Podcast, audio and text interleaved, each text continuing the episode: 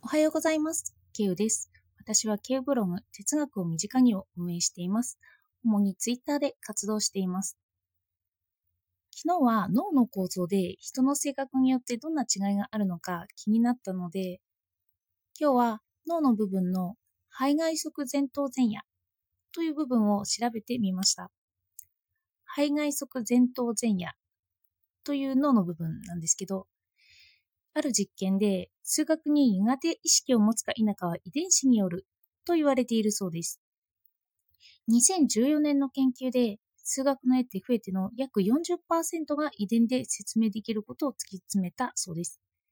とはいえ、40%が遺伝で60%が環境によって決定されていると言われているので、まあ、半分以上が環境ということなんですよね。それで、まあ、どっちに当たるかわからないんですけど、この肺外側前頭前野という脳の部分の活動が、数学に弱い人は、その数学をやっている時にその活動が弱まっているということが分かったそうです。この部分は不安感情を抑制する脳部分と言われています。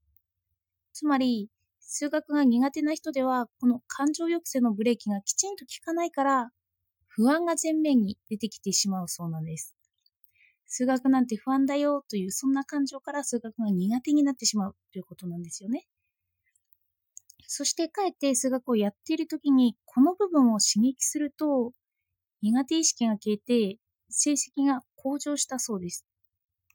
まあ、人は苦手意識によって意欲をそがれるということなんですよね。そしてこの実験は、まあ、脳はすこぶる快楽主義という本から引用しました。そして私はこの肺外側前頭前野をもう少し調べてみました。脳科学では、肺外側前頭前野は思考の脳と言われているそうです。記憶、学習、理解、推測、抑制、意図、注意、判断といった思考をする場合に活発になるところと言われています。逆に、肺外となってますので、肺内、内部だとどうなのかというと、心の脳と言われているそうです。私はパッと聞いて、男性脳、女性脳という部分的な活動の違いをイメージしました。思考の脳としての論理に優れている男性脳、心の脳として共感に優れている女性脳、そんな振り分け方をするのかなと思いました。ただ、その傾向があるというだけで、女性だから男性だからというわけではなく、その傾向が強く出ているというだけで、その男女による違いというわけではありません。なので、初めの実験に戻って、この思考の脳の部分を刺激すると、苦手意識である感情面が抑圧、抑制されて、数学を学ぶことができるそうです。論理的に考えられるようになるということですね。不安を抑制させて。でも、と思うのは、この部分が抑制された時の働きは、かえってなんだろうと思いました。さっきはその活発にさせると楽しいってなって数学が進んだってなるんですよね。で、かえってこの部分を抑圧させる。この部分が働かないようにするとどうなるのかという実験まであったんですよ。その実験が2013年理化学研究所でタバコを喫したい気持ちを自己制御する2つの脳部分を発見というような研究結果がありました。といってもおそらく企業とかでやってるのでちょっと偏ったの研究結果というのは出てくるとは思うんですけどね。喫煙者がタバコを吸いたいと思った時に肺外側前頭前野が活発に活動していることを発表したそうです。思考の脳は心の脳を抑える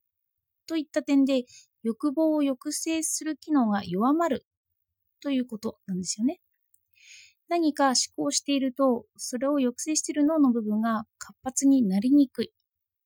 つまり、思考しているときは他人のことはそんなに考えませんよね。自分の思考で頭がいっぱいになってます。なので、よく喫煙が普通の状態だったときに、あの、男性がタバコを吸いながら思考している場面を私は思い描いたんですけど、それは論理的に合っているということになります。その思考にだけ注意が向いて、で、他の欲望に対しては特に注意が向かず無意識のうちにその欲望を叶えるということなんですよ。実験ではタバコ吸っていいよという状態で吸いたいという欲求状態にあるときに肺外側前頭前野の活発が見られたそうです。そしてこの研究は薬物依存とかに対して行われているものなんです。今後の喫煙欲求とか薬物依存を収めるためにこの肺外側前頭前野の活動を抑えたらいいというような治療法が推し進められているそうなんですよ。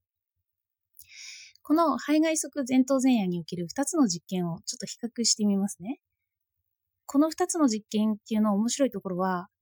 数学が苦手な人には肺外側前頭前野を刺激させて苦手意識を取り払うと数学ができるようになる。